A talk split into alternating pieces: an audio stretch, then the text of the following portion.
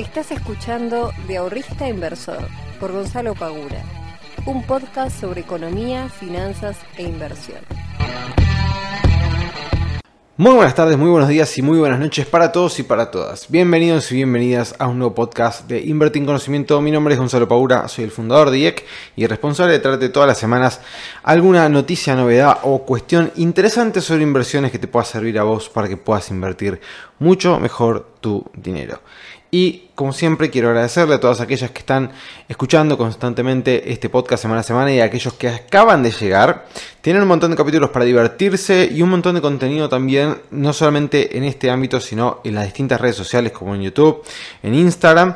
Eh, y dentro de la página también van a encontrar recursos que van a poder descargar de forma gratuita para que puedan empezar a invertir esos ahorros y se vayan de una vez por todas del bendito plazo fijo. Bueno, chicos y chicas, en el podcast número 134 voy a estar hablando de las acciones argentinas. ¿Por qué? Porque, eh, bueno, ya deberían saber por qué. Están teniendo un, boom, vamos a ponerle entre comillas, eh, bastante importante en las últimas ruedas que hizo que muchas personas me hayan preguntado, se me acerquen, che, va a subir, no va a subir, qué es lo que va a pasar. Bueno, vamos a hablar un poquito sobre eso.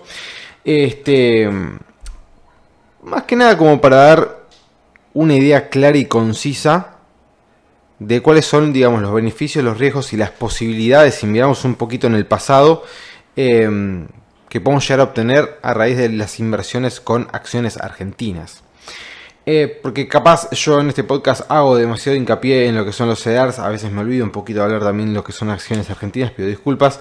Em, así que hoy voy a hacer este, ah, voy a hacer un poquito de, de retrospectiva de lo que es la historia de las acciones argentinas y cómo vienen rindiendo los últimos años, como para que ustedes puedan tener una idea más clara y concreta de qué pueden llegar a esperar, qué puede llegar a suceder en determinados casos, en particular de los últimos 20 años, 21 años de lo que es el Merval. Gente, antes que me olvide, em, dos cositas importantes. Les voy a estar dejando acá abajo en, la descripción de este podcast eh, dos links. Uno con una em, clase gratuita de inversiones y otro con el ebook de CDRs que escribí hace poquito para que lo puedan descargar, lo puedan leer y tengan eh, una información más sobre cómo poder invertir en CDRs y cómo poder aprovechar al máximo estos eh, instrumentos. Aparte está muy bueno porque hice un paso a paso. Si ustedes operan con Bull Market, tienen también un paso a paso de cómo comprarlos, cómo venderlos. Así que eh, está bueno que lo, que lo tengan a mano. Son treinta y pico si no me equivoco, o 40 páginas. No es demasiado largo, así que no sean vagos, léanlo. En el mundo cripto hoy estuvimos teniendo relativa calma. Eh, está Bitcoin como que no sabe muy bien qué es lo que quiere hacer, evidentemente. Eh, ha llegado a un punto de inflexión que eran los 50 mil dólares.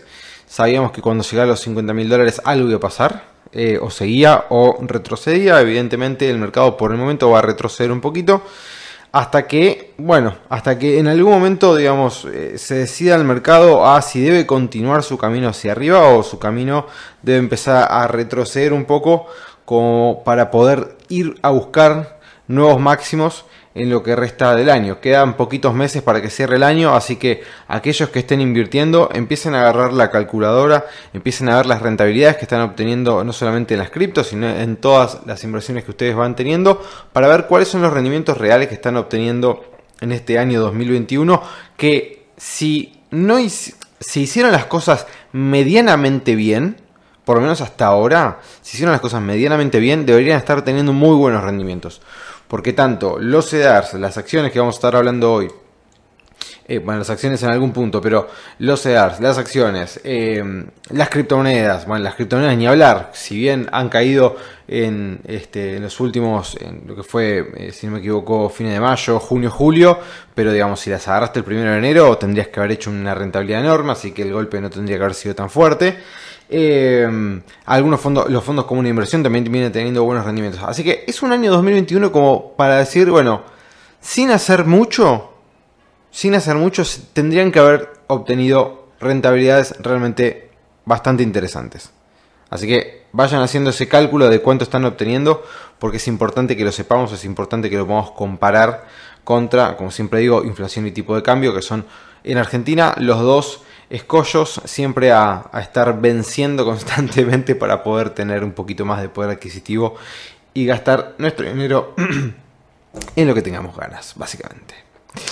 Bueno, gente, vamos a meternos en el tema del día de hoy. Acciones argentinas. Eh, en el mes de agosto obtuvieron una ganancia en dólares del 20%. O sea, el índice Merval tuvo aproximadamente una ganancia del 20% en dólares en lo que fue el mes de agosto. Con lo cual, un 20% en dólares en un solo mes, estamos hablando de una rentabilidad bastante interesante, una rentabilidad muy alta. Si tenemos en cuenta que inversiones de renta fija, como son las obligaciones negociables, están pagando un 10, un 8, entre un 8 y un 10, dependiendo la empresa, en dólares anual, obtener un 20 en un solo mes, digamos, es una rentabilidad muy buena, bien, muy positiva. Así que como siempre, cuando pasan estas cosas, aparecen en las tapas de los diarios, aparecen en tapas de diarios que no hablan nunca de economía, pero aparecen, porque bueno, es noticia, obviamente, está subiendo las acciones un montón y empiezan a aparecer. Al mismo tiempo empiezan a aparecer las consultas de aquellos que no han invertido todavía en acciones argentinas, pero que a raíz de los rendimientos que vienen viendo, quieren animarse y quieren empezar a invertir en acciones argentinas. Eh, en un momento justo encima tan clave y delicado como puede llegar a ser previo a una elección. Eh, ¿Por qué se dan estas subas? Bueno, se pueden dar por varias cuestiones. Se pueden dar, algunos te dirán que se puede dar por eh, que ganó este, en Corrientes el partido opositor, otros te dirán porque Kisilov cerró eh, la, deuda con, con una gran, este, ¿cómo se llama? Con una, gran captación de fondos y aceptación por parte de los, de los acreedores de la deuda. Eh, bueno, cada uno tendrá sus motivos y lo verá a su manera, no importa. El tema es que está sucediendo, otros te dirán porque el FMI hay grandes chances de que pueda llegar a haber algún acuerdo que sea beneficioso para el país, por lo cual las variables pueden ser muchas, lo importante es que está pasando, lo importante es que los precios terminan reflejando cuáles son las expectativas que el mercado está teniendo y nosotros deberíamos subirnos a esa, a esa ola, a esa, este, a esa marea para poder captar esos rendimientos y en vez de estar esperando y mirando tanto por qué está pasando lo que está pasando, sino aceptar que está sucediendo y aprovecharlo de una vez por todas. O sea, básicamente es no dar tantas vueltas, no estar buscando tanto por qué, no estar buscando tanta noticia y sí empezar a tomar más acción cuando vemos que hay una posibilidad real de que eh, suceda una suba dentro del índice.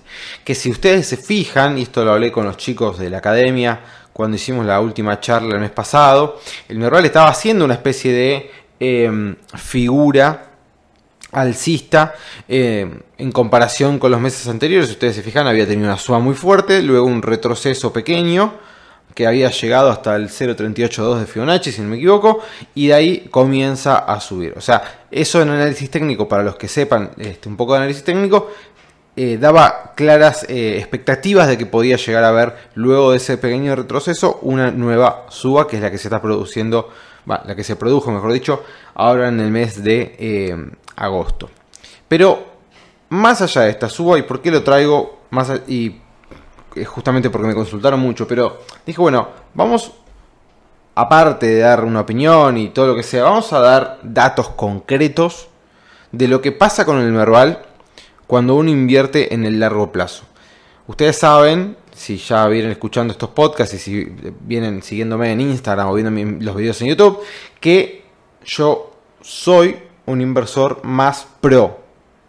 Invertir, holdear, como se dice ahora, mantener en cartera y dejar que el tiempo haga lo suyo y que las este, empresas, si tienen buenos fundamentos, si siguen innovando, si siguen estando con una buena posición en el mercado, siguen teniendo buenos rendimientos, que más del hecho de hacer trading o scalping o no sé, o lo que sea, que de vuelta, cada uno puede invertir de la manera que, más le guste, pero yo soy más de comprar cosas que yo considero que en, X cantidad de tiempo van a tener un valor eh, mucho mayor. Bien, dicho esto, eh, ¿qué es lo que sucede con el Merval? Nosotros vemos que ahora el Merval subió un 20% en dólares y que ha llegado a nuevos máximos en pesos. En pesos. De vuelta, en pesos. ¿Por qué hago esta salvedad? Porque es importante tener esta salvedad muy presente. Muy presente. Nosotros tenemos que entender que desde que salió Argentina de la convertibilidad hasta el día de hoy, el dólar subió su precio, si tomamos el dólar blue, de un peso a 180 al día de hoy, en menos de 20 años. Porque no me acuerdo la fecha exacta de la salida de la convertibilidad, pero no fue en el 2000, fue posterior. Eh, o sea que en 20 años, ¿sí? el precio de comprar un dólar cuesta 180 veces más que antes. O dicho de otra manera, subió casi, si no me equivoco, dependiendo de qué tipo de cambio tomemos, un 18.000%. ¿Bien? De punta a punta estamos hablando, ¿no? Entonces, cuando nosotros medimos el Merval en pesos, nos estamos olvidando de que nuestra moneda no vale lo mismo que hace 20 años atrás. Esto ya lo sabemos, es una obviedad para los que vivimos en Argentina, pero hay que aclararlo para entender por qué remarco el término máximos históricos en pesos. Porque cuando miramos el índice Merval, el precio del índice Merval, y lo pasamos a dólares, nos damos cuenta de que la historia es otra. Por eso también hay que tener mucho cuidado con las noticias, con lo que leemos, que nos entusiasmamos con ciertas cuestiones. Hay que ver el panorama completo, hay que entender un par de cositas que son básicas al momento de empezar a invertir nuestro dinero, sobre todo en activos de renta variable como son las acciones. Vamos, tengo acá mi machete, que está muy mal escrito, si los que están viendo esto en YouTube lo van a ver, es un papelito que está es un desastre, pero bueno, todos pensarán que arme un Excel. No, tengo un papel chiquitito acá con algunas anotaciones que me hice. Bien, hoy, hoy, el Merval en dólares vale 420 dólares. Hoy el Merval en dólares vale 420 dólares. En el 29 de enero del 2001, el 29 de enero del 2001, el Merval valía 530 dólares. Así que ya tenemos la primera conclusión. Aquella persona que haya invertido en el índice Merval desde enero del 2001 hasta el día de hoy, en términos de dólares, está perdiendo plata. De vuelta. En el 2001 valía 530 dólares el Merval, el índice. Hoy vale 420 dólares. Es decir, que aquella persona que haya invertido en el índice Merval en su conjunto desde el 2001 hasta el día de hoy perdió plata en dólares. Tiene menos cantidad de dólares de lo que tenía en aquel momento. O sea que pasaron 20 años y no ganó plata, perdió plata. Esto no, es un comentario antipatria ni anti-argentino, que no, ¿cómo no vas a decir eso? Es, es un dato, es un dato meramente objetivo son números. Acá no hay nada, ni, ni, ni, patria, ni este partido político, no hay nada. Esto es un número y el número lo único que nos dice es, en enero valía 530 eh, dólares, hoy vale 420. ¿Cuál es la cuenta total? Perdiste plata, punto. Punto. En dólares tenés menos plata que hace 20 años atrás. Bien, pero vamos a, explayar un poquito más esto y la, la idea. Porque si solamente yo me quedo con esto que les acabo de decir, ustedes dirán, bueno, entonces no invierto nunca más en mi vida en acciones argentinas, porque voy a terminar perdiendo plata.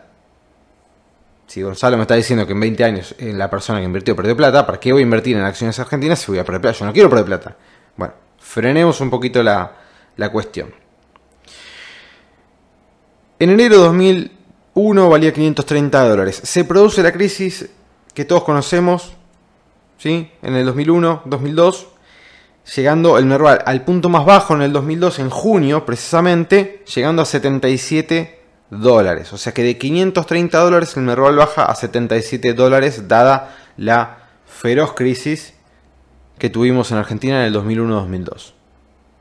Bien, ahora, a partir de ese mínimo, de esos 77 dólares, y que comienza la economía a repuntar, o sea, el país empieza a crecer nuevamente, después de esa feroz catástrofe que vivimos, el país comienza a crecer nuevamente, se da un periodo de, desde junio del 2002 hasta el 2007, ¿sí? Hasta el 2007, el Merval sube de 77 dólares a 705 dólares.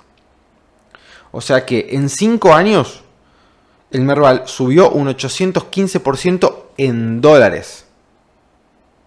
¿Ok?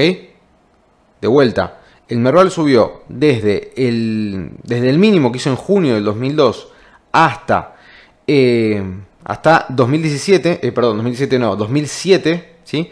Eh, subió un 815%, pasando de valer 77 dólares a valer 705, que ese fue el nuevo máximo que había marcado este, en 2007 el Merval. Bien, un 815% en dólares, que si esto lo dividimos en 5 años nos da una media de ganancia en dólares de 163 por año. O sea, nos da una tasa de 163% en dólares por año, ¿ok? Si lo dividimos ese 815% que les acaba de mencionar. Luego se produce nuevamente la crisis esto también viene con el golpe que se produce en Estados Unidos por las hipotecas subprime, donde el Merval cae desde ese máximo de 705 dólares hasta los 281 dólares en el año 2008. O sea que aquellos que hayan invertido eh, o tenían inversiones en el Merval desde el 2007 al 2008, cuando se produce la crisis, cayó un 60% en dólares. O sea que perdió un 60% de su cartera en dólares. Desde el mínimo del 2008 al 2011, el Merval pasa de valer 281 a 860 dólares, marcando un nuevo máximo. Habiendo una subida del 206%, o sea, un 206% en dos años. Sigue siendo una animalada. En dólares. Todo lo que voy a decir ahora es en dólares, ¿ok? 2013, nueva crisis. Cae el Merval de los 860 dólares que había marcado nuevo máximo en 2011 al 2013 cae hasta los 375 dólares, cayendo un 56%. Desde el 2013 hasta el 2018, hasta febrero, si no me equivoco fue los primeros días de febrero del 2018, se produce un rally alcista, desde 2013 a 2018, se produce un rally alcista del el 362% en lo que va de esos 5 años. Pasando el Merval de los 375 dólares en 2013 hasta los 1.736 dólares en febrero del 2018. 2018, febrero, corrida este, en, en, lo que es el tipo de cambio, nueva crisis, cae el Merval hasta los 420 dólares que estamos hoy en día. O sea que el 2008 perdón, desde el 2018, que hizo su máximo histórico de, la eternidad en los 1.736 dólares, hasta el día de hoy cayó un 75%. De vuelta. Todo es en dólares. O sea que aquella persona que tenía inversiones en el índice Merval en febrero de 2018 y hasta el día de hoy lo mantuvo, perdió en dólares un 75% en estos dos años tres años. ¿Sí?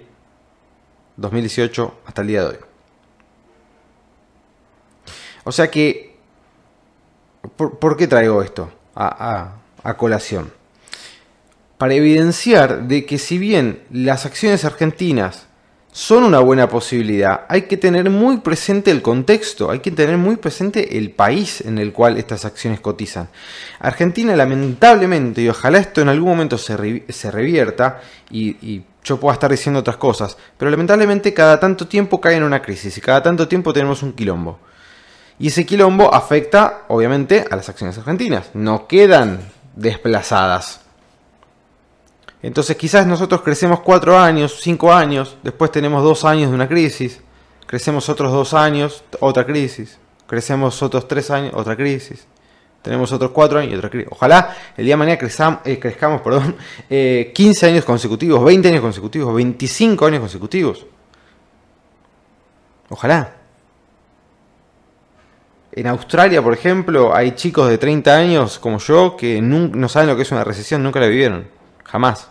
Porque el país crece continuamente. No sé, ahora tendría que ver los datos con el tema de la, de la pandemia.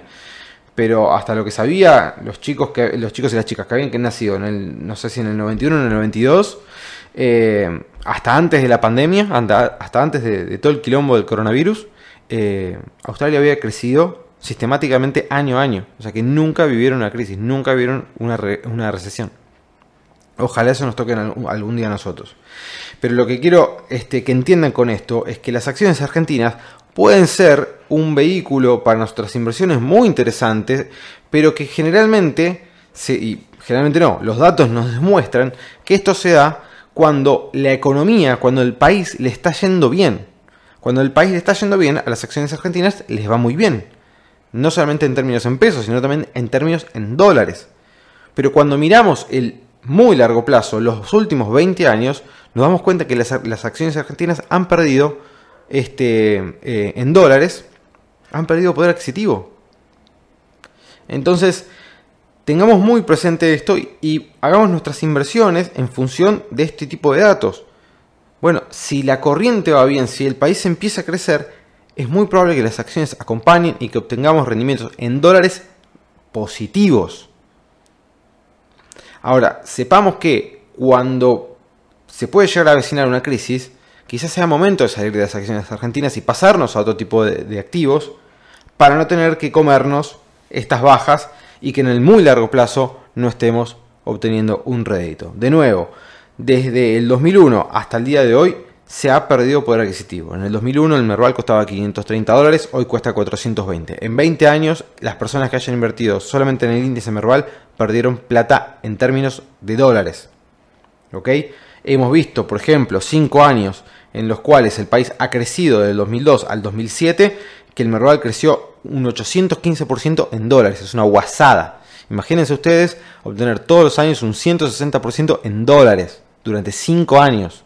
Es un montón, es una barbaridad. Entonces, ¿Conviene invertir en acciones argentinas? Sí, pero tenemos que estar muy presentes y tenemos que tener muy claro el contexto en el cual lo estamos haciendo y tenemos que tener claro también el histórico del índice Merval para saber qué es lo que podemos llegar a obtener y qué es lo que no podemos llegar a obtener invirtiendo en este tipo de activos.